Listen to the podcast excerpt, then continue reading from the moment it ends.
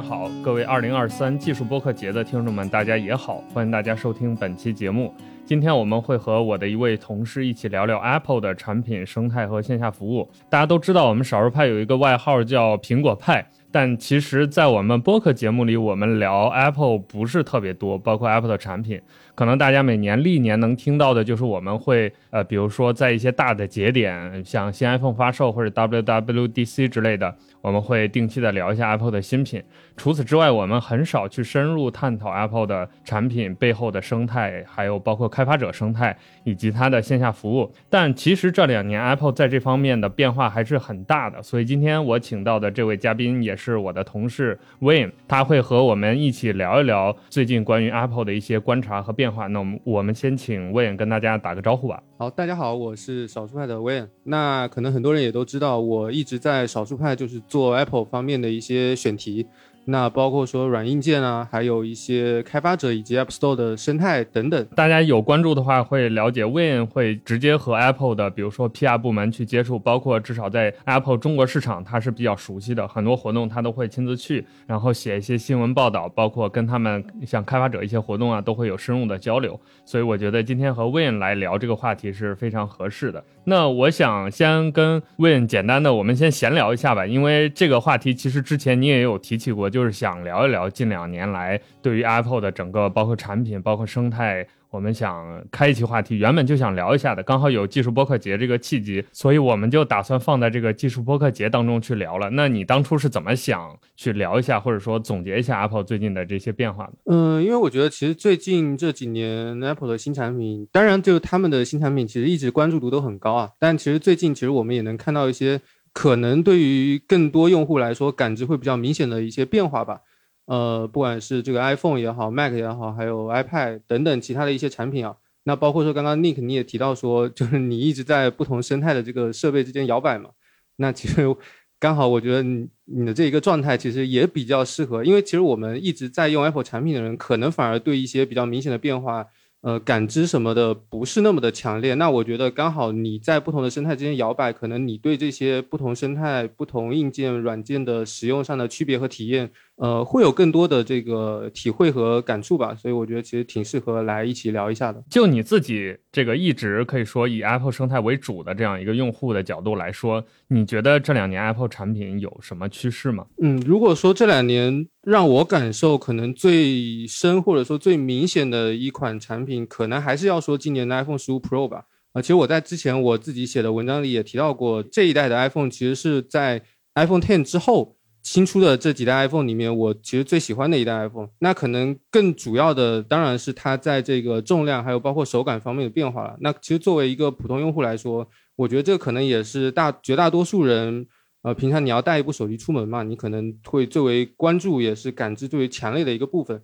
那包括说去年推出的这个灵动岛，其实。呃，我觉得从我自己的使用来说，感觉也是挺明显的。就不管是它这个出色的设计也好，还有它这个信息提醒的方式也好，我觉得其实都是相当明显的一个这样一个东西吧。那如果再往前倒的话，就是说这个 iOS 系统的一些功能上面的体验也是越来越往实用的路线走吧。就比如说小组件，其实经历了这么多年的变化，呃，包括像现在有支持到。呃，桌面小组件之后，然后又有了这个可以直接交互的这样一个功能。那包括说，如果再延展的话，在 Mac 上，我们也可以把这个小组件放到桌面上。那甚至可以把这个 iPhone 的小组件也放到这个 Mac 电脑的桌面上。就这些变化，我觉得对于绝大多数用户来说，还都是挺实用的吧。我这两年其实也有一个感觉嘛，就是。就像我在大纲里也有写到这句话，就是我这两年对 Apple 产品的兴趣反而是更感兴趣了，就是因为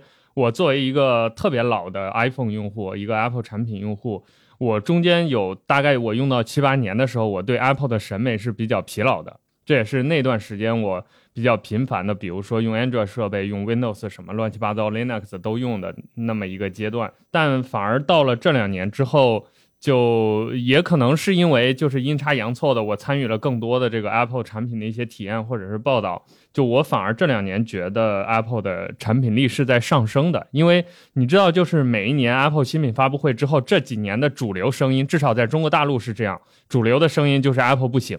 就每一年开了发布会之后，我记得今年 iPhone 十五发了之后，还有个热搜叫什么“被制裁的好像是苹果”，类似于这么一个一个一个东西。因为当时华为发了新品嘛，然后还有美国制裁等等这些背景，所以大家就会用这样一句话来概括或者说来讽刺苹果的产品是没有创新力、没有竞争力的。但我一直都没有这种，就当我看到这样扑面而来的这种所谓的主流言论的时候，尤其是我是，我也比如说同时晚上我也看了发布会，我就特别的割裂，就是我完全没有这种感觉。我看完发布会晚上。脑子里想的都是 Apple 新品的一些新的 feature，或者是我能在 Apple 身上看到的一些新东西，或者是一些新变化。包括我会去设想，比如说新的 iPhone，呃，在功能上，在使用方面有什么新的，我很好奇，我很感兴趣。就是他在 Keynote 里面介绍了，但是没有深入。但我想知道这个东西实际用起来怎么样。我会，我脑子里都会是这些东西，所以我就会整个对于 Apple 的这种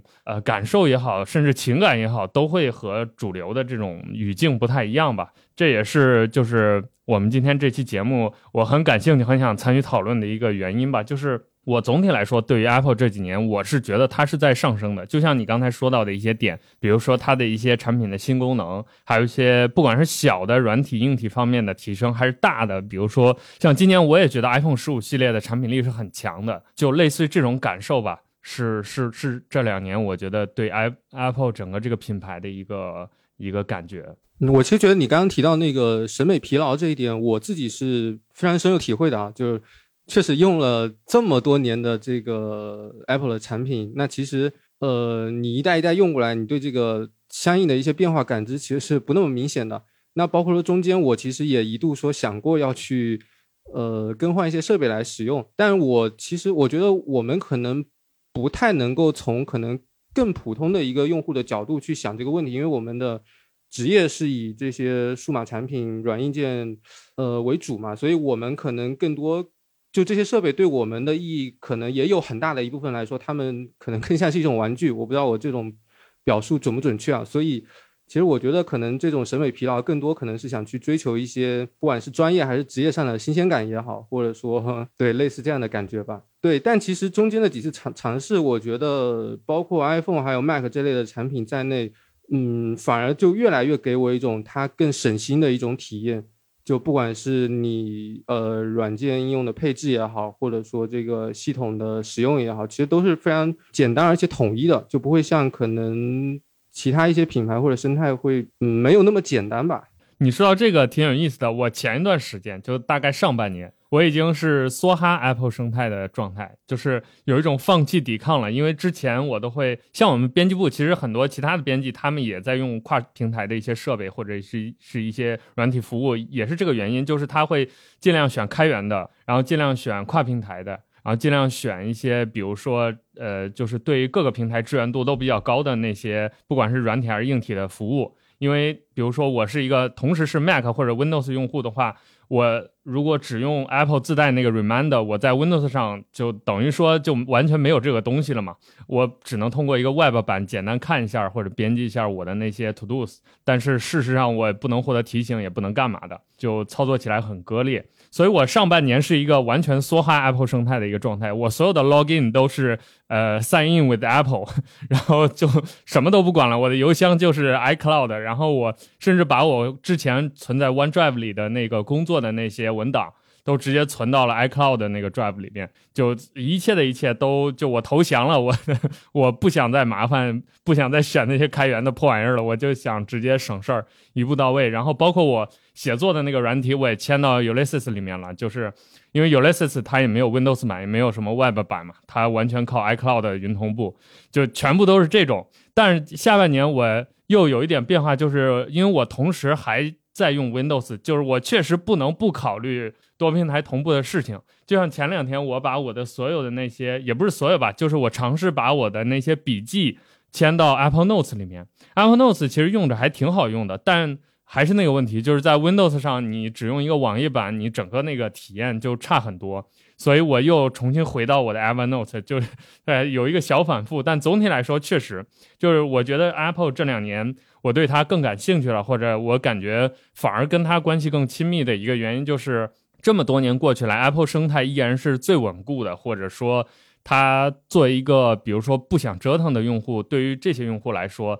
它还是最省心的选择。而且从包括从隐私、从安全上来说，这几年 Apple 基本上在数据上没有出过任任何的问题，甚至 iCloud 都很少宕机。就我记得有印象的大宕机好像就一次吧。然后所以各方面都比较稳定嘛。对于一个用户来说，这就是基本上最好的选择了，可以说。而且这些年来，其他平台也一直在说做生态这件事儿，但是我觉得可以直言不讳的说，就是不管 Windows 也好，Android 也好，都没有真正意义上的形成一个协同性的生态，去把各种平台的这些 App 或者包括这些数据统一起来，只有 Apple 能做到这一点。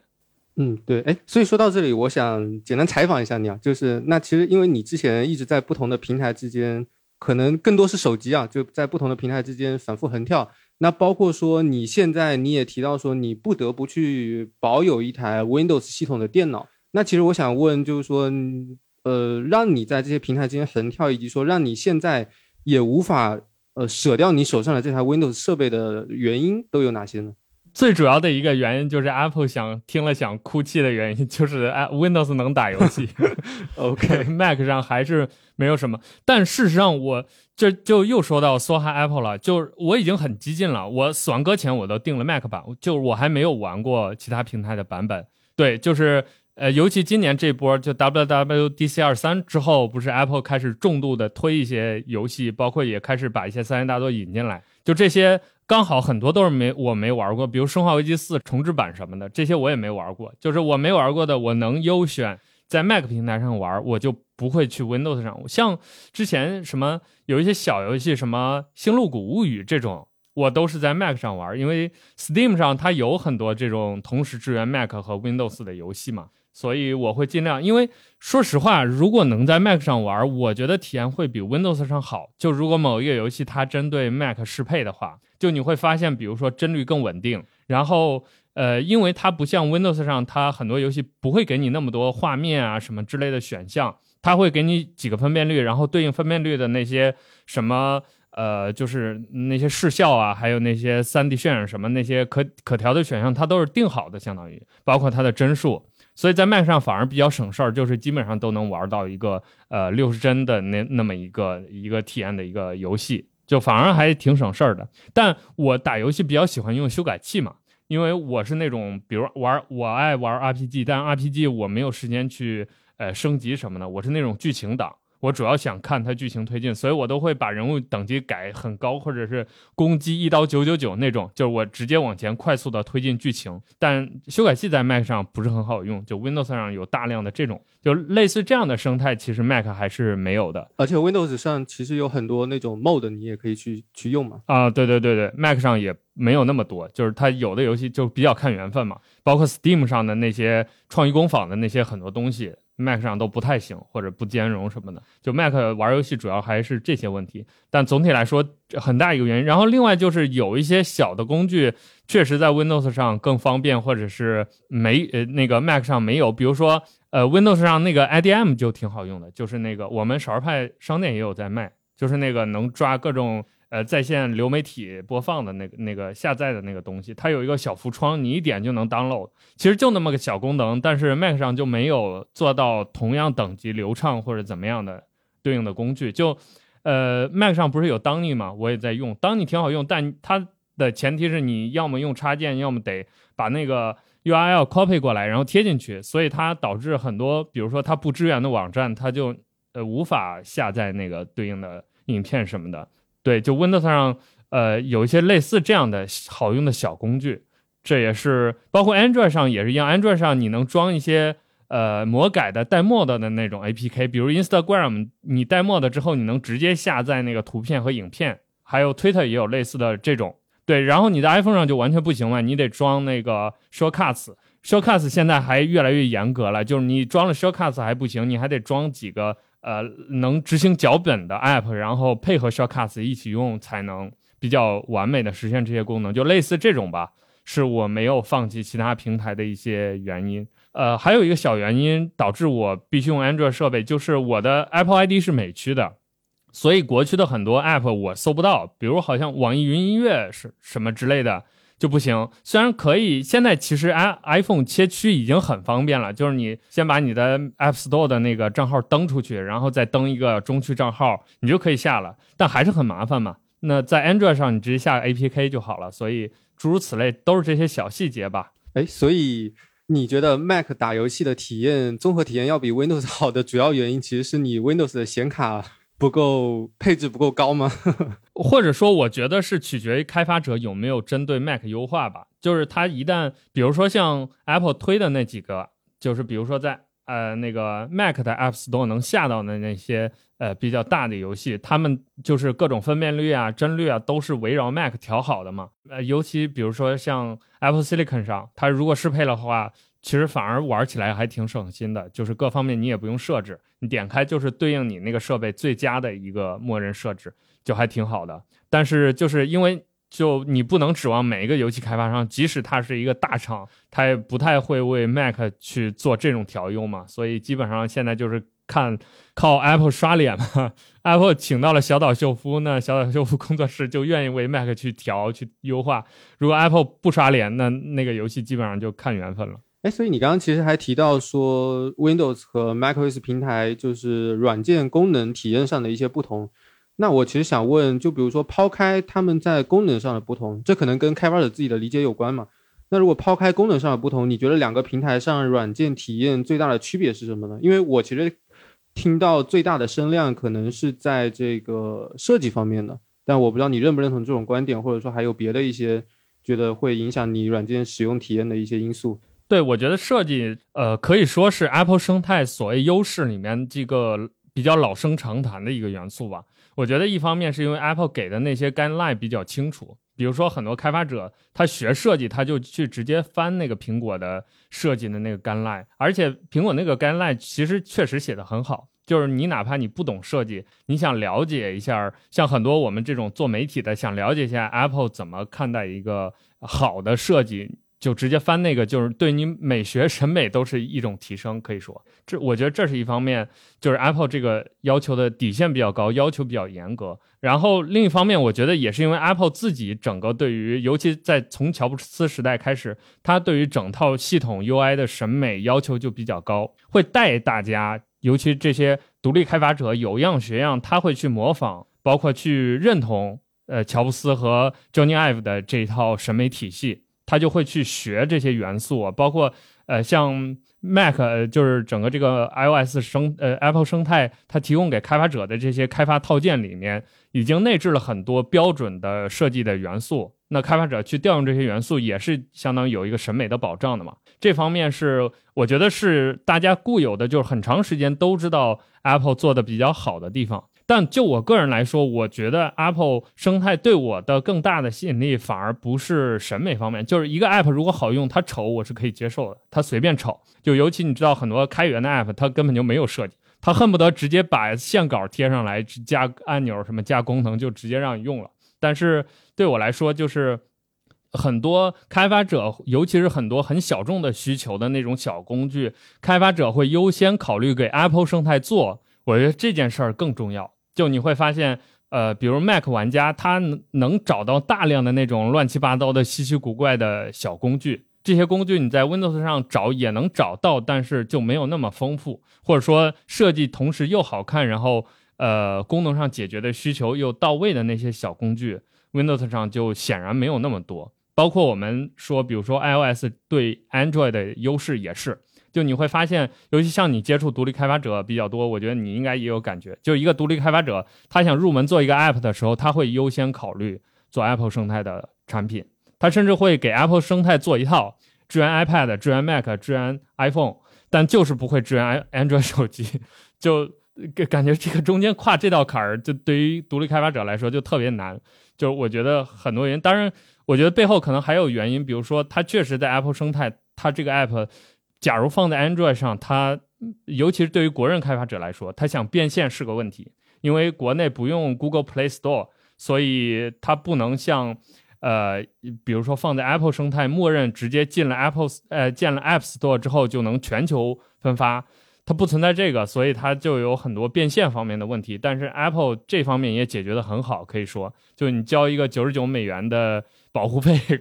然后你就可以随意提交你的 App，然后只要你的 App 质量是 OK 的，甚至还能获得全球的生态位的那些广告位的推荐，然后全球用户都会来给你内购也好，订阅也好等等。这些我觉得都是优势吧，所以我觉得对我来说感受最大的就是我有一些工具确实只能在 Mac 上有更好用的那些，甚至有些功能的小工具，尤其对我这种不懂代码的用户来说，就只有 Mac 上，呃，就是只有 Apple 生态有。OK，其实刚刚你也提到说，呃，像 Apple 对于软硬件方面这个美学的追求，可能要追溯到乔布斯时代，包括说这个 Johnny Ive 爵士时代。那其实也有很多人在有提到说。呃，Johnny Ive 呃主掌这个设计大权的时代，其实是不计一切代价的去追求美嘛。那然后他离开 Apple 之后，其实好像呃 Apple 的产品各方面都是在慢慢的追求往实用的方向去走。那比如说最明显的可能就是这个 Apple Silicon 架构的这个 MacBook Pro，那它的这个外形更圆润，然后它的这个厚度也更厚了。那其实都是为了塞进它的那些零零部件所做的一些牺牲吧。呃，当然，我们也其实也能看到很多比较无厘头的设计啊。那比如说像这个妙控鼠标，你要把它倒着过来，然后插在线才能充电。那我不知道，呃，从最近几年这个可能可以往更远的这个时间去追溯吧。你觉得 Apple 产品的设计，嗯，自从这个 Johnny Ive 走了之后有退步吗？或者说给你有什么感受呢？嗯，对，这也是我。之前说我跟主流的语境有一个感受上的反差的一点吧，就我没有觉得 Apple 在这方面审美上有什么真正倒退的东西，就或者说至少在我的审美体系里面，我没有觉得这两年 Apple 做什么真的不可接受或者真的特别丑的东西，包括它在 Mac 电脑上的所谓的设计上的倒退或者妥协，你比如说加厚啦。然后原来 App 砍的全就只剩四个 Type C 接口，现在又给各种 HDMI 加上这种东西，在我看来都挺好的。就 作为一个电脑，作为一个尤其 Pro 级别的一个工具属性的一个产品，尤其这么多工程师啊、设计人员呀、什么呃调音师啊在用的一个产品，那肯定是优先要考虑功能上的一些问题，包括之前。把 Mac Pro 这么一个特别面向专业人士的一个设备设计成一个垃圾桶，它虽然设计上很美，但扩展性就变得很差，而且包括很多人还反馈什么散热有问题啊，各种积灰啊，乱七八糟的问题。就在我看来，其实反而某种程度上挺不 Apple 的吧，就是为了设计牺牲了很多。它这这种问题很像乔布斯早年爱犯的那种错误，就你知道 Lisa 电脑那个时代，乔布斯就非得。什么不考虑散热，把一大堆乱七八糟的元件放在一个很美的盒子里，导致它那个电脑的性能出现问题，然后各种宕机啊什么卖不出去，就很像那种东西。而事实上，Mac Pro 这个产品，大家对它的反馈也好，市场评价也好，也确实有点像当年，虽然没有翻车翻的那么厉害，但确实真的有点像当年那种感觉了。所以在我看来，这都不是退步，都是进步。就像现在 Mac Pro 这个方盒子这种。设计我我希望它一直用下去。就是下次如果 Apple 再改 Mac Pro 的外观，我希望他想清楚。呃，就是 MacBook Pro 的外观，我希望他想清楚，就是别再犯当年那样的错误了。就是一定要是一个保证基本功能的、要进步的这么一个东西。不过我也有一个观察，就是可能是你你说的这个现象背后的一个，就这几年看 Apple 发布会也好看高管名单也好，你会发现各种各样的新的不认识的 VP。就会走马观花式的出现，而且各种部门你会发现 Apple 的组织架构好像调整的越分越细了，就是这种呃各种人员架构越来越多。因为早些年，比如乔布斯时代，我们看 Keynote 登台的永远是那几个人，就几个老明星，大家都认识了，男的女的，反正甚至谁的 title 是什么，大家都能记得一清二楚。现在再看发布会，我是真的一个都不认识了。所以我不知道你作为一个跟 Apple 公关也好，跟他们团队交流更多的一个。呃，这么一个媒体人吧，你有没有在这方面有一些什么观察或者了解什么更多的信息吗？就你对于他们这背后的这些管理层面的一些变化，以及和他们产品层面之间的这种关联，你有什么结论吗？嗯，我自己的观察可能也更多是我个人观看发布会的一些想法啊，那可能呃不一定对。呃，首先我觉得肯定还是更大众通俗意义上所说的这个政治正确嘛，因为其实我们能看到说，呃，随着一年一年这个 Apple 发布会的进行，我们能看到越来越多呃不同肤色的人种啊，然后说还有这个残障人士，就各种各种类型的人士，我们慢慢能看到更多嘛。这首先肯定是一个政治正确，我觉得。呃，那另一方面，其实我们能看到不同的产品，其实对应的介绍人都是负相应可能负责这个产品线职能比较高，或者说。嗯，比较了解这个产品的这这样一个工作人员嘛，所以我觉得另一方面可能也是为了让他们能够更加准确和更加详细的去介绍到他们想传达给用户的这些产品的一个优势所在吧。这是我觉得另一个方面可能会有你说的这个因素出现的原因吧。呃，最后是我自己的一个猜想吧，算是。呃，那其实随着这个 Apple 管理层可能像你说的，慢慢的肯定时间久了，它需要有一些变动嘛。呃，那有没有可能说通过这样一种方式，通过不断有新的人上台演讲，可能能够呃发现一些，比如说具有演讲才能或者说具有领导才能的一些人？对，去后续比如说接替一些更高职级的岗位呢？当然，这个是我的随便的一个猜想啊，那也不一定对，反正也提出来可以供大家讨论一下。哎，不过说到这个话题，其实我想到一件事儿，这个话题也是在就相当于我刚入坑呃 Apple 设备的时候，大家因为那个时候乔布斯还活着嘛，大家乐于讨论的一个话题，就是乔布斯时代。对于 Apple 员工的社交媒体管理是很严格的，就是 Apple 员工不允许开 Twitter，然后不允许公开发表任何关于 Apple 内部的任何的，甚至你都不能在公开场合表明自己是 Apple 员工这种身份，而且就保密工作做的特别严嘛。但这几年就整个这个完全不一样了，就是 Apple 员工在 Twitter 上也大家都知道，有一些明星员工大家都会 follow。然后包括像 Apple 搞一些线上的交流活动，他们也会用 Slack 工具什么，然后直接对应的那个工程师亲自下场去给开发者解答疑问什么的，就整个这个呃对外开放的风貌就完全不一样。就像你说的，之前就那几个高管会介绍产品，然后现在可能是呃更下一级的，比如说某个部门的中层或者中高层，他直接负责某个功能，他就去在 Keynote 上讲那个对应的功能。这个都是 Apple 这几年的一些新的变化，我不知道，就是你你对于这个所谓的老 Apple 和新 Apple 的这种外交政策的变化，你有什么感觉吗？或就或者你喜欢哪一种风格呢？嗯，我觉得从我个人的角度来说，我可能还是更喜欢呃老的那种风格，就可能像看电影，呃，愿意为这个电影票买单的，你永远都是要去影院看那几个主演的嘛，所以对。所以从这一方面，可能我更倾向于是老的这种，就所谓的老的这种风格吧。但从从我们的这个专业或者说职业来说的话，我其实蛮能理解 Apple 就是在这些方面做的这种改变嘛。我觉得也是必须的吧。对，其实你像国内的厂商也慢慢的不再是由那一两个可能类似老大的这个职级的人一直在上面干讲嘛，也是越有越来越多不同的这个部门负责人，包括员工来。去给大家讲解这个硬件或者软件的一些新的东西嘛？那我觉得这可能是每个厂商可能都要经历的一个过程。呃，但其实另外一方面的话，觉得包括可能像现在整个环境比较放开了之后，Apple 还是以一种线上直播的形式去召开发布会的话，我个人其实也是挺不太喜欢的吧。我还是 更喜欢之前那种，就是有一个真人，然后到台上来。呃，亲手拿的那个产品，然后给你介绍的这种感觉，其实我还是比较很怀念当时的那种状态的。哎，你说到这个，我觉得挺有趣的，就是你们即使去到美国现场看发布会，他们也是现场播片，对吧？对对对，当时的话，就比如说像今年 WWDC 开场前，呃，Tim Cook 其实上台说了几句话，然后接下来我们其实就坐在现场放播片了，然后其实现场那个。阳光也挺强的，然后当时当时也挺热的，所以其实你们在现场反而就单就看 keynote 来说，体验还不如在线上看。嗯，但我觉得现场其实气氛气氛是非常好的，它不像你在线下，呃，你就只能看到一个视频嘛。那现场其实包括媒体的反应，包括开发者的反反应，其实都是现场能及时传达到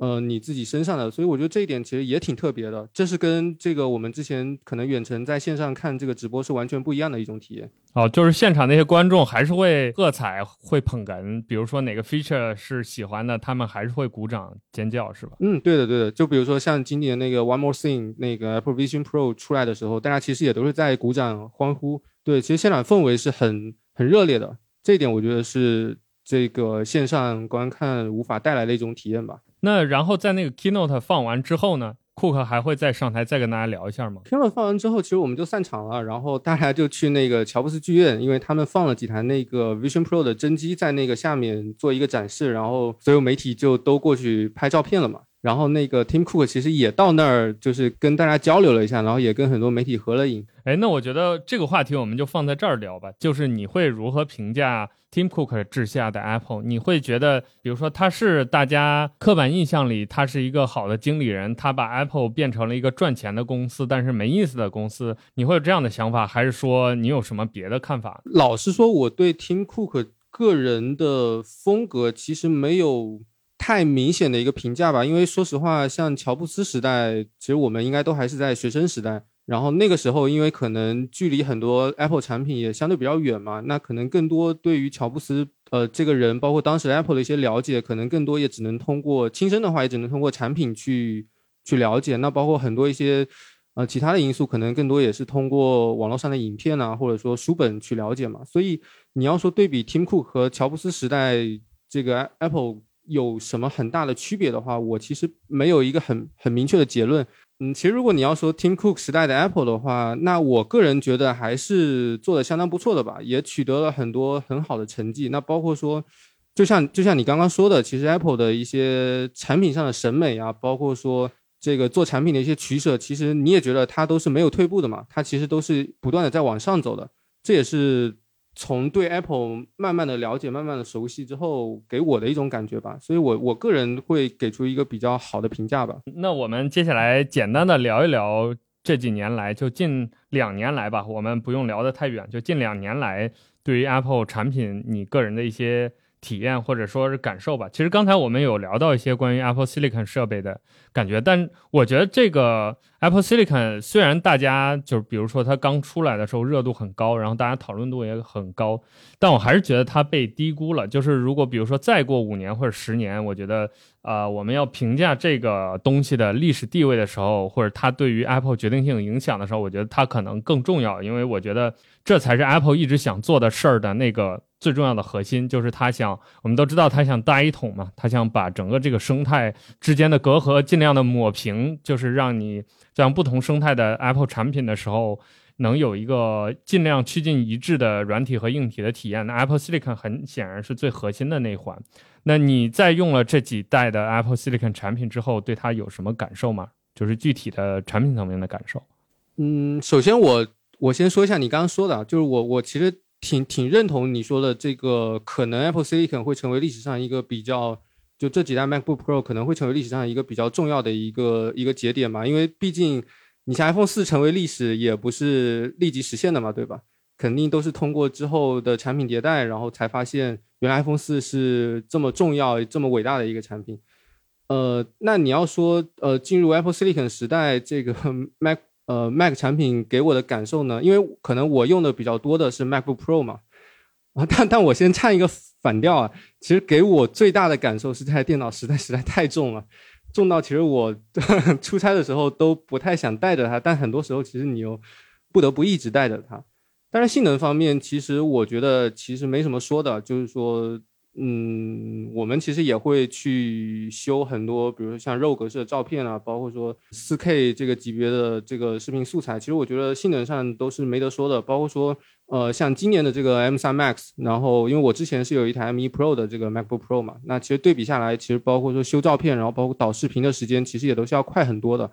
嗯，体验方面我觉得是没得说的，包括说你说被低估这一点，我也是认同的。因为就比如说像我可能采访到一些比较深度的这个 Mac，甚至是其他，比如像 iPad 这这一类用户啊，其实都会发现说这些产品其实，在我们的认知之外，还有很多不一样的这个使用场景或者说用途吧。呃，比如说像这个专业的网球比赛，我们 其实都有，比如说用 iPad 可能去。分析现场的一些球的落点啊之类的这样一些功能。但其实这些都是很需要像 Mac、像 iPad 这类产品的这个强大算力去支撑的。所以你说被低估的话，我觉得可能是普通消费市场感知不到吧。但我觉得可能在一些我们不了解的更专业的市场来说，这些设备是有发挥到他们的一个作用的。那包括说，可能我们更熟悉的，可能就是这个音专业的这个音乐制作，或者说这个视频，包括电影制作这个领域，其实都有很多类似的应用了嘛。那我这几年这个 MacBook，包括 Apple Silicon，有一个我觉得大家可能忽略的一个场景，就是 MacBook 它作为一个笔记本电脑，它的离电性能是很强的，就是它和在电性能是一致的。我觉得这是一个很强的、很 Apple 的一个属性。呃，就像你说的，你得背着一个一个专业人士，他得背着一个十六英寸的一个大厚笔记本出差。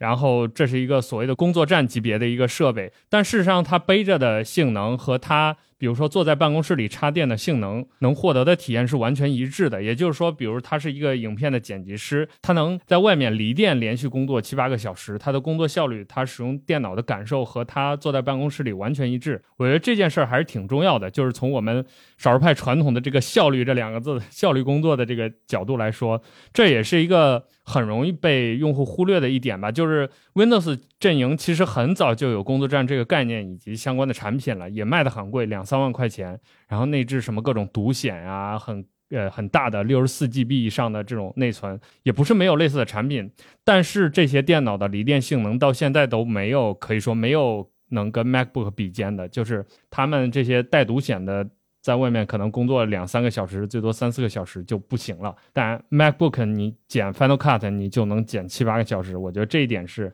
很厉害的，对于专业人士来说也是一个。非常可靠的，我觉得也是，就是回到我们刚开始那个话题，就是为什么说用 Apple 生态产产品往往很省心，就是因为我觉得 Apple 会考虑到这种东西，就是它会在方方面面给你一个比较完整的所谓的一揽子的解决方案嘛。包括今年我在用 Apple 的那个 iPhone 十五的 Pro 的时候，也有这种感觉，就比如说新加的那个焦段切换的，就主摄能切二八三五的那个，它就给的很完整。首先，你能默认选定焦段，然后其次就是你点那个主摄那个按钮一倍的那个按钮，你能随时的切换，快速切换。嗯，而且你还可以去掉不需要的焦段吗？嗯，对对对，就是这些都是他考虑的很细致，就是它不像，因为其实也有国产厂商在做这个功能，但是它就很很明显没有 Apple 想的那么完整，就是。Apple 真的就用我的话说，就是他是真的一群懂摄影的人在做这个摄影的功能，所以他会想得很完整。就是一个真的摄影师，如果真的用这个功能，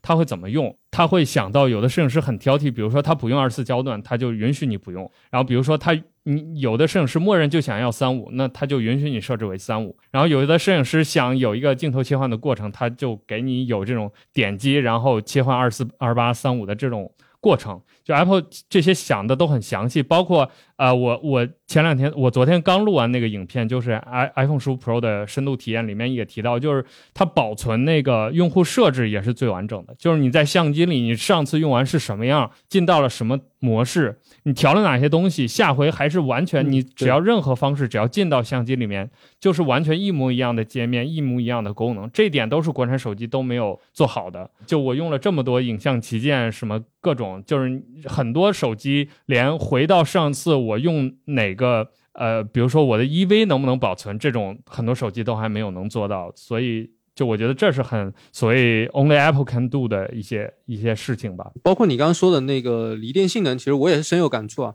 因为这这里面其实还涉及到一个续航的问题。因为如果你没有一个很好的续航去支撑的话，所以其实离电性能是没有意义的嘛。那其实这个 Apple Silicon 之后的这个 MacBook Pro 的这个续航续航表现，其实给我的感受是要比。英特尔时代要好非常非常多的，就甚至我比如说出差可能两到三天，我是不会去带这个电脑的充电器的。就这样的情况下是完全它够用的，而且我回来甚至还能剩下不少电。对这点我也是感受非常深的。而且我出差也是，我就带一个手机的那种充电器，就晚上或者是你没电的时候插一会儿，就够能够用很久。那我们在我们 iPhone 要不不聊了吧？因为 iPhone 我们其实说挺多了，我们聊一下 iPad 吧。这也是我觉得最近有点。冷下来的 一个产品类型，就 iPad 诞生以来就争议不断，就它到底能干嘛这件事儿，尤其是围绕效率这两个字，就天天吵架吵得不亦乐乎。那我不知道你怎么看，就 iPad 到底现在处于一个怎样的状态了？它到底对哪些人是有价值的？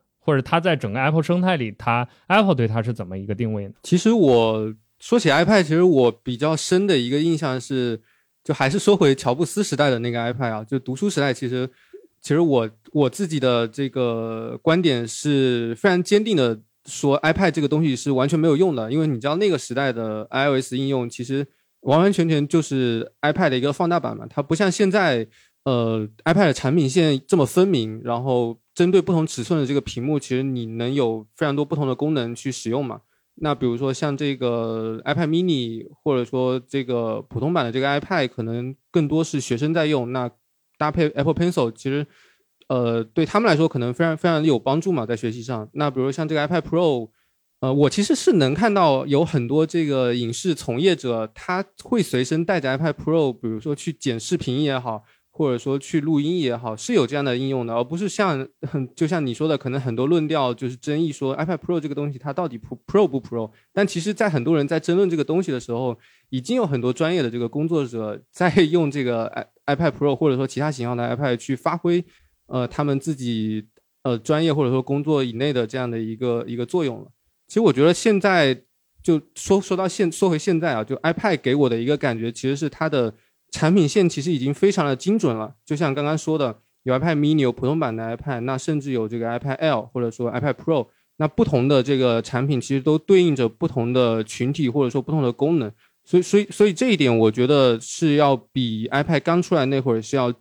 提升非常非常多的，对，这是 iPad 整体的一个产品线给我的一个感受吧。对你说到这个，我想到一个。就刚刚上周末发生的一个事情，就因为我们之前都说 iPad 它的教育功能或者在教育市场有很重要的地位嘛，尤其在美国，教科书很贵，然后大家很多都用电子版做笔记什么的，就课堂完全都 iPad 化了。但这个可能离我们比较远嘛，感受不到。但我上周去了一家书店，然后那家书店就是那种初高中的小孩在里面做习题，然后看书的那么一个书店，就它有点像二十四小时书吧的那种环境。然后我就发现。至少深圳的小孩全都在用 iPad，就那个场面就震撼到我了。就是 Apple 直接在，对啊，直接在那儿拍一个。当然，可能跟那个书店本身有关系，因为它主要是卖那种外文书和教辅书的，所以它可能吸引来的小孩就本身有一定的指向性吧。但总而言之，就是那些小孩确实在那儿做习题、做卷子，然后偶尔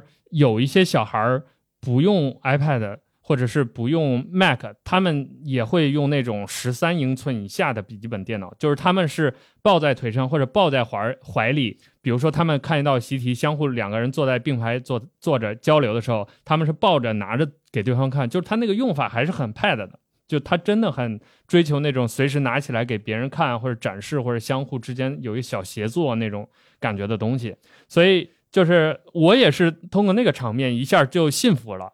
就是之前，因为每一代 iPad 都会宣传类似的场景，包括像今年新的那个 iPad OS 还强化了 PDF 编辑啊什么那种功能。那就我的这个使用体验来说，虽然我也用 iPad 看文档了，但我是觉得就可能感受没有那么明显。但是看了，比如说看了那个场面，再看 iPad 那些宣传片，那些呃 TVC 里的小孩拿着 Apple Pencil 在那记笔记，就感觉完全是 OK。我我懂了，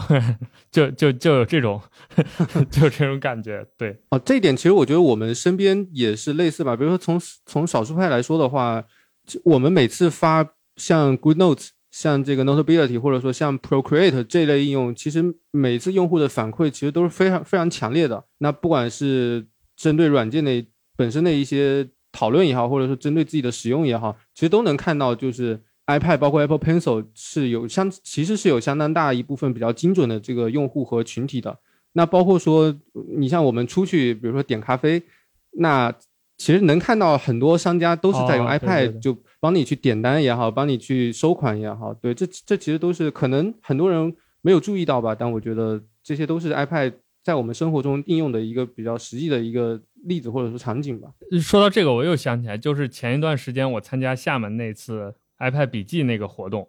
那个活动也比较震撼我的一点，就是我确实见到了大量的真实的 iPad 用户，他们就是很依赖 iPad 的手写笔记功能的，就不是比如说我们想象当中或者媒很很多媒体老师博科技博主给大家展示的，随便拿一个什么东西画两道，然后号称自己在 手写笔记，他们真的是一切都在 iPad 上完成。就像呃，甚至一些设计师，他们的所有的草稿都是用 iPad 上的那些笔记工具画出来的，然后再去数码化，或者是去做成成品的东西。所以我觉得，就是可能。苹果就站在 Apple 的角度来说，因为他们能看到全球用户到底在怎么用这个产品，所以他们知道这些用户实际的需求是什么。虽然可能有一些，比如说我们感感知不到，或者是其他的大众用户感知不到，但对于那些细分领域的细分用户来说，确实是很重要。对，其实从从这一点看，也我觉得也能看出这个 iPadOS 的这个应用生态和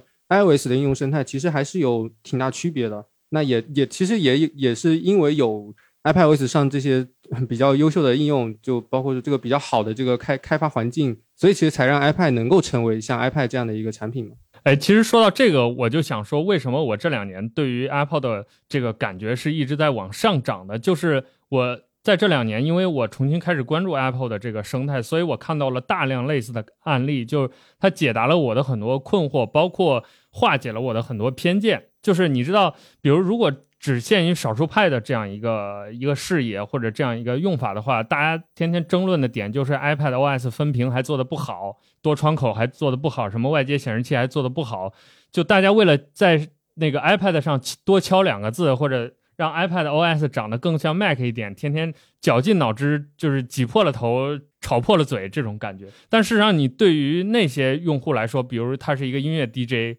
或者他是一个设计师，他们在意的点根本就不是这种分屏用的好不好，而是 iPad Apple Pencil 的超低的延迟，而是那些大量丰富的笔记应用，或者那些专业的什么音频制作工具、影片制作工具到底好不好用，在意的是那些东西。而在那些领域，iPad 其实就是做的最好的。就是当我看到这些之后，我就不再对这个产品有偏见了。就是虽然我在生活当中，我也不怎么。有那些用就是所谓专业领域吧，用 iPad 的场景，我也就是拿来看看剧、写写笔记、看文档。就我用的环境，可以说我的用法一点也不效率，在在一个狭义的少数派用户看来，但事实上，就我我很理解当前 iPad 这种状态了，已经就我已经放下了。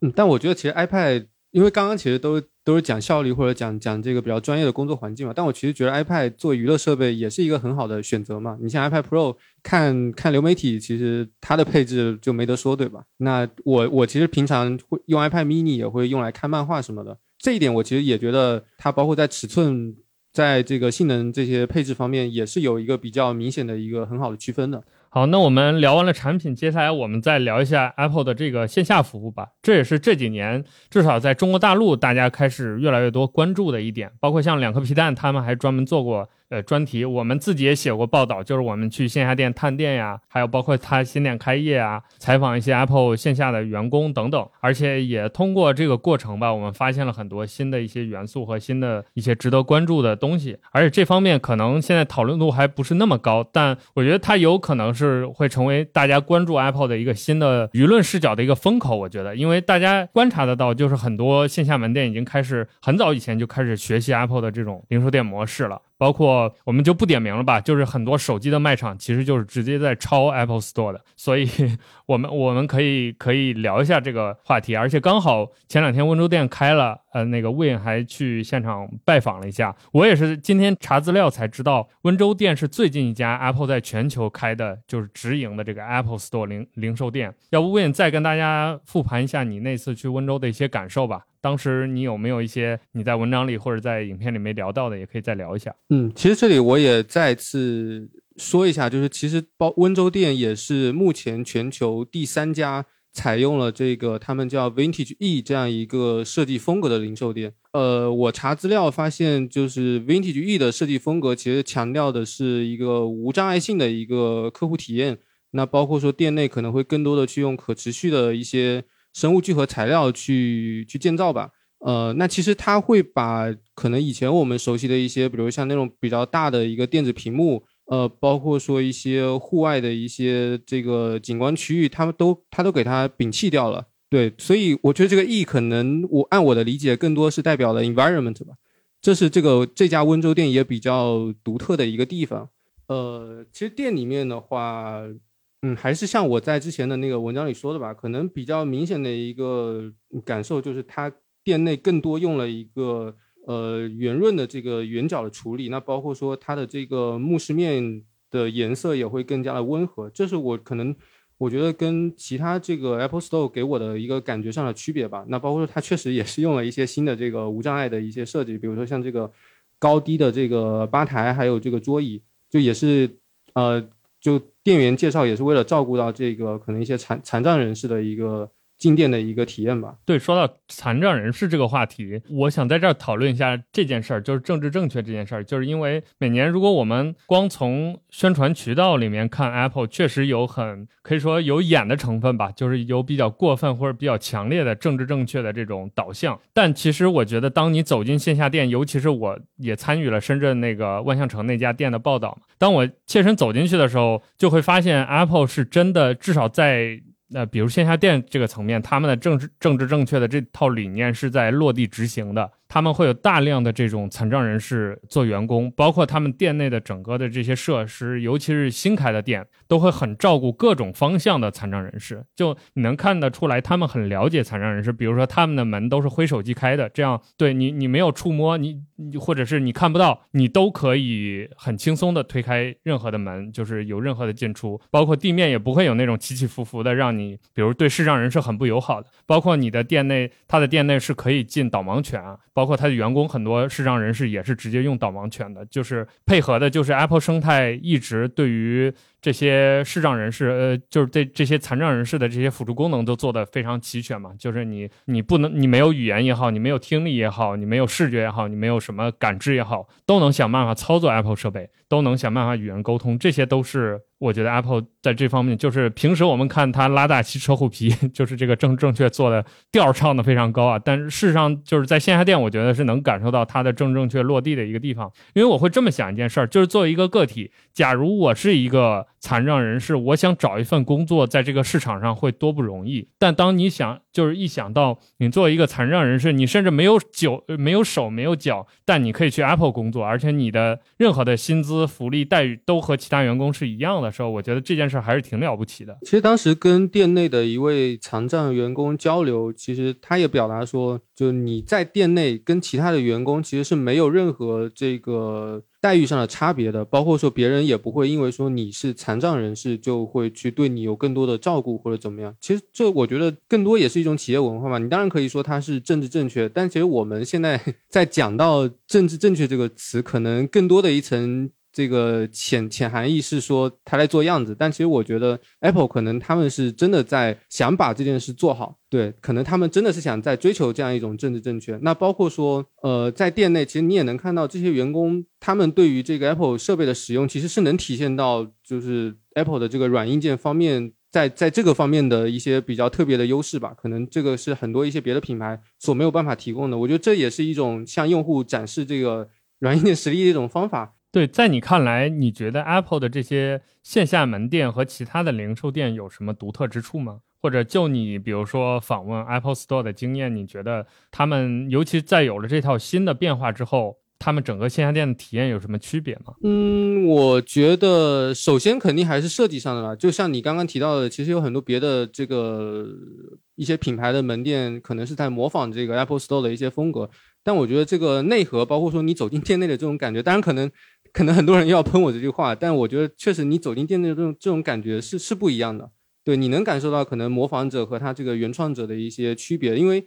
他在做这些设计的时候，肯定不单单是为了好看嘛。就像我刚刚提到的一些无障碍设施的这个设计，那包括说一些功能分区的排布，其实它都它都是有很多考量的。包括说你走进设备，可能给你展示的是最新的一些这个刚上市的设备，那你往里走，可能是一些活动的区域啊，或者说这个客户服务的区域。其实这些这些这些东西的动线和规划，他们都是有一个很好的安排的。我觉得这可能是 Apple Store 给我跟别的零售店可能一个比较明显的区别吧。当然，可能不不仅限于手机厂商啊，对，没没没有在针对谁的意思。对我前几年去 Apple Store，几乎都是去找天才。我所有的购买行为，大部分都是在线上完成。当然，有几次 iPhone 和啊，我老老款的有一个 MacBook 是线下店买的，但大部分我都是去找。天才的。当时我去的那个时候，深圳只有盐田假日广场那家店，那家店是一个老的，就上一个版本的 Apple Store，是一家挺老挺老的店了。就是那个时候，整个店内的环境还没有现在这么好。尤其我我最大的一个感受就是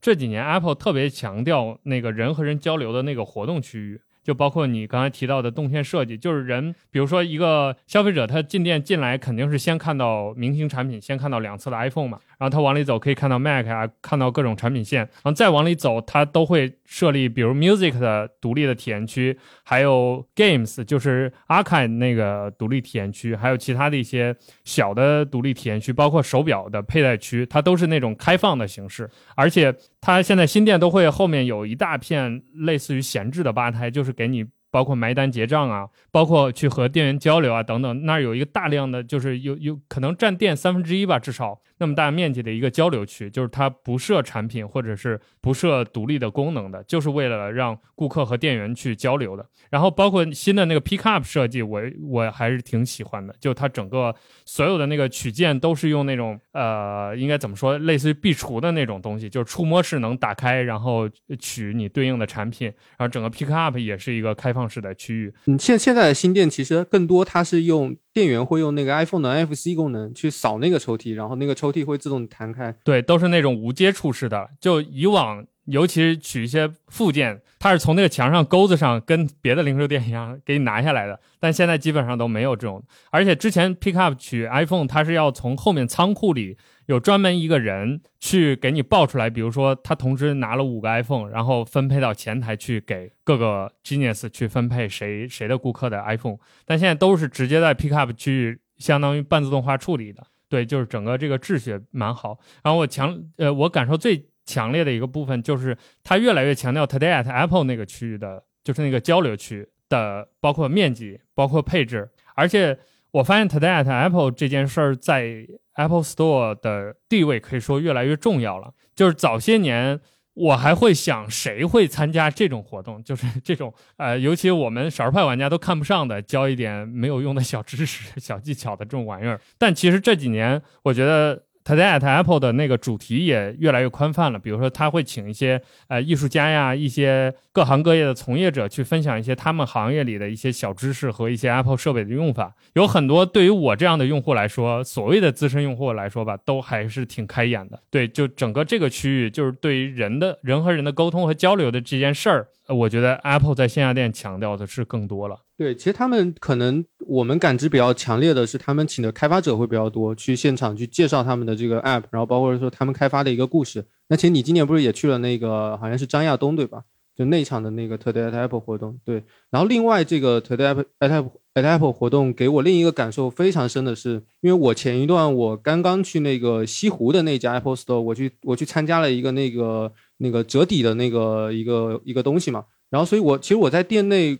就是看到令我非常惊讶的一个事是，当时有一个店员在那边做一个好像是 iPhone 相机的一个功能的一个介绍和讲解，但是呃那那一圈桌子坐着的全是呃非常就是年龄非常高的老人家。就那一圈就坐坐了一桌子，然后在那边听那个店员在那边讲课。其实这点是还还是令我比较震撼的。而且我也是后来才知道，他们整个这个就是你你作为一个员工，想要进成为 Today at Apple 讲师，要求还是挺高的。就是你要你也有类似的内部的等级考核等等，就不是说你学几个技巧就可以讲的。那你怎么看？就是 Apple 整个这个线下店这几次这个从装修风格到服务模式整体的这个变化趋势呢？因为我也是翻资料才知道，Apple 线下店这件事儿其实是乔布斯时代就开始他亲自主导的。然后我回想了一下，我还能想起来一些，比如看他传记或者一些报道，比如说那个大的玻璃幕墙，还有旋转楼梯，这都是乔布斯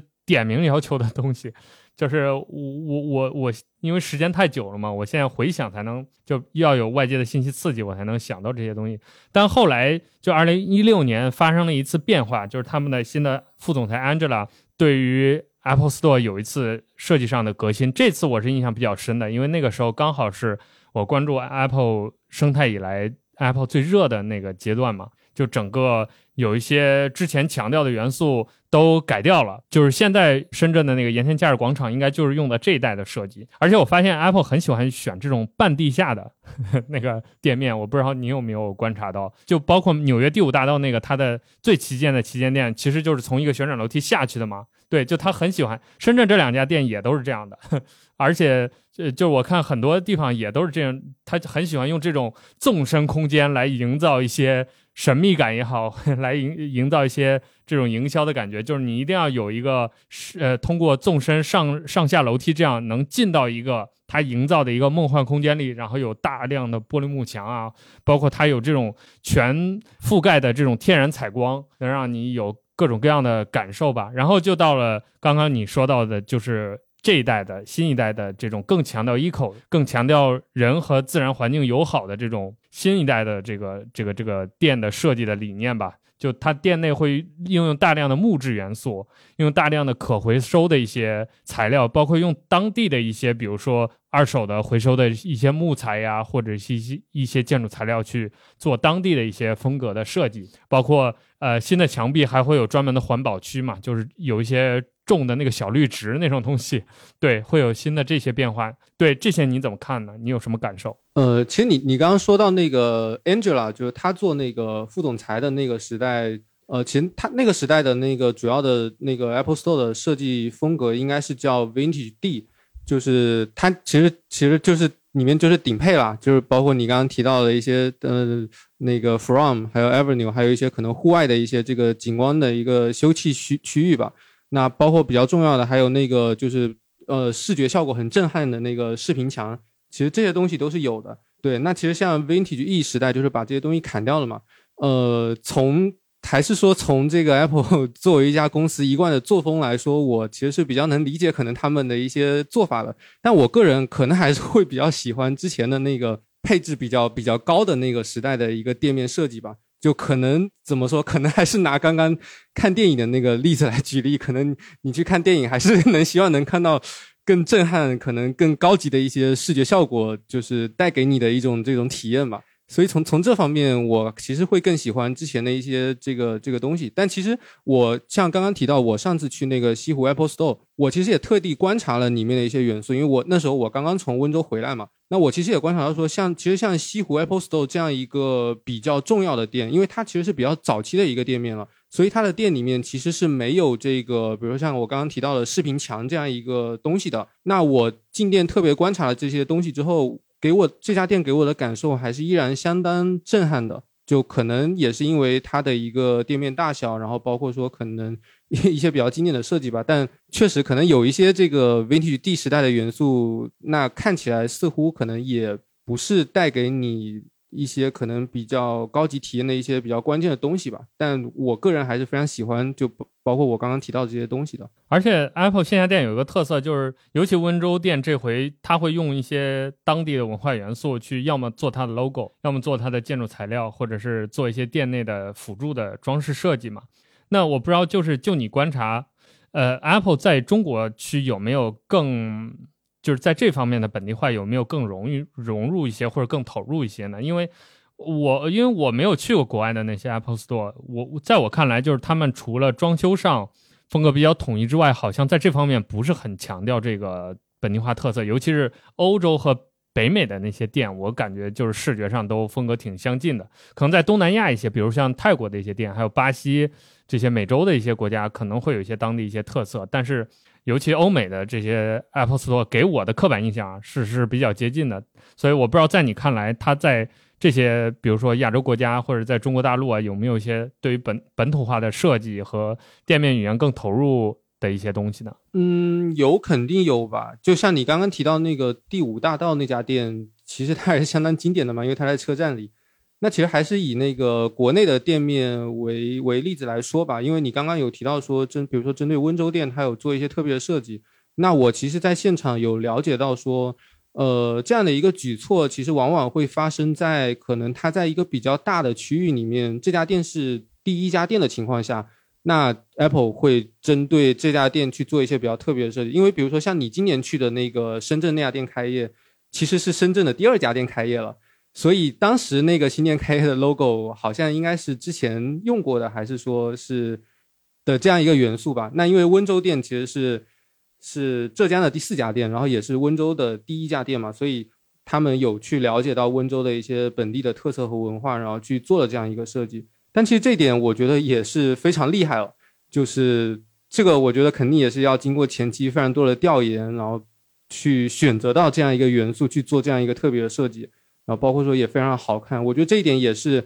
Apple Store 跟国内外，就是你在国内能进到的国内外的一些品牌的一些店铺非常不一样的一个点吧。对你说到这个，让我想到一件事儿，就是呃，从某种程度上来说，Apple 开线下店这件事儿，对于至少对于关注科技的这些人群来说，本身就是一个新闻，就是一个特别的事儿，就是爱好科技的用户可能会。对于 Apple 在哪儿开店了这件事儿有额外的关注，这个事儿还挺神奇的。就是 Apple 通过自己的营销，包括品牌包装，呃，让大家形成了一种印象，就是尤其是在 Apple 在哪儿开第一家店，尤其是那种比较大型的旗舰店，就是 T 零、T 一级别的大型旗舰店的时候，大家都会额外关注这样一个消息。而且，如果他是当地居民的话，他就会额外开心，就是有一种被认证的感觉，就是我这个地方终于也得到了 Apple 的认可，有了一家独立的直营的旗舰级的这个这个直营店的这种感觉，还还挺奇妙的。这个东西好像在其他的，至少在比如科技领域还是挺不多见的。比如别的电脑品牌或者是别的手机品牌，如果在哪儿开一家旗舰店，好像都没有这样的一个呃舆论效应或者羊群效应。嗯，是的，是的，其实其实还是温州这家店开业，当时其实呃首批的那个进店的观众，他们其实都是从头一天晚上就开始在那边通宵的去进行排队，呃，那包括说呃排在队伍前可能前五位有一位大哥，其实我们现场跟他交流，他几乎就是近几年呃每一家这个 Apple Store 开业，他都是全国各地就不管多远，他都会过去去参加这样一个活动，而且都是排在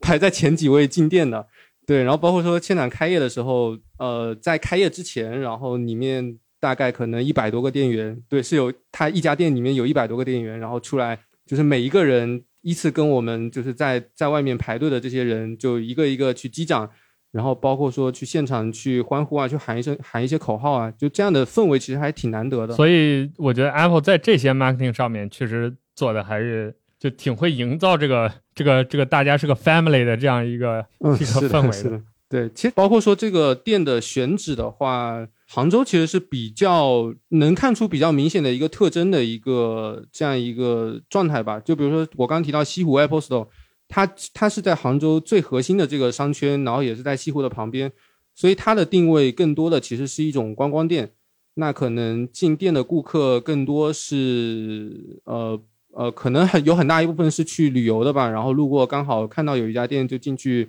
逛一逛啊，玩一玩啊。那其实像 Apple 在杭州的另一家店是在呃在万象万象城这样一个这样这样的一个地方。那这个地方其实相对我刚刚提到的西湖店，它就没有那么商圈了。呃，它平时的客流量其实相对来说也会小很多，但它的定位更多可能就像是一种社区店。它是为周边的一个居民提供一些可能提供一些比较便利的服务啊，那包括说也能方便周边的居民来逛一逛或者买东西这样的一个存在吧。对，这这就观光店和社区店可能是给我的感觉里面 Apple Store 比较明显的一个特征吧。但我不太清楚还有没有别的一些可能不一样的，就有类似定位的一些店面存在啊。OK，那咱们今天主要想聊的话题都聊完了，我们最后来总结一下吧，就是。因为我们接下来，呃，我们已知的可能 Apple 还有一些新品要发，比如说像 iPad 呀，还有一一部分型号的 Mac 都还没有推出，可能都要到明年春季了。那那个时候我们可能还会做一些新品的报道啊和追踪，跟大家在节目里分享一下我们接下来的一些。对 Apple 产品的一些追踪的计划吧，包括你个人对 Apple 这几年使用的一个感受，可以再跟我们总结一下。哦，是因为今年其实一直都在传说新一代的这个 iPad mini 要出来，那最后我们看到其实发布会上也没有发布，那估计也是要等到明年了。那包括传说可能还有那个十四英寸的 iPad Pro，当然不知道会不会有这样一个产品啊，以及说针对这个产品会不会有一些呃特别的软件适配，或者说一些功能上的一些开发，那这个可能也要等明年。那新品我们肯定都会有一些相关的报道和追踪了。那不管是硬件方面的还是软件方面的，呃，这个肯定还是要等到时候我们看这个新品是怎么样的一个状态。那其实包括我们今天提到的一些软硬件方面，我们自己的一些呃使用体验也好，这个观点也好，或者说它在这个生态里的一些趋势也好，呃，我们肯定还是会不断的去继续去报道和追踪的。那其实就像这个，截止到这期播客发布的时候，呃，今年的这个 App Store 的年度应用应榜单应该也已经正式出来了。那包括说像对这些东西，我们也会有一个报道吧。对，那其实如果你感兴趣，也可以继续关注少数派的内容，然后获取到这些信息吧。对，而且我们这个作为二零二三技术播客节的这个系列节目，我们下一期会计划是邀请一位独立开发者再来聊一下，他主要也是在做 Apple 生态的一些 App。然后我们也会请他从这个更多的从 Apple 生态的这个开发者生态的角度去聊一些，呃自己的见解。到时候我们再和 Win 再针对，到那个时候说不定那个榜单就出来了，我们可以再再聊一些关于 App、关于开发的一些事情。然后其实我们之前我和魏远交流，我们也想更多的在播客里聊一些关于 Apple 产品的一些使用细节或者使用体验。这个可能之后吧，等我们。比如再有新一轮的新品，或者再有 Apple 的新的动向之后，我们再多跟大家聊一聊。就是我这两年也有观察，就是在播客这个领域，大家好像呃能来聊具体到 Apple，比如某个具体产品，像 iPhone，比如 iPhone 十五的这种使用体验的节目也越来越少了。可能就是一方面老的那批先辈们、先烈们都已经没空再去做播客了，另另外一方面也可能是。大家没有这个文化了，因为早些年 Podcast 和 Apple 的文化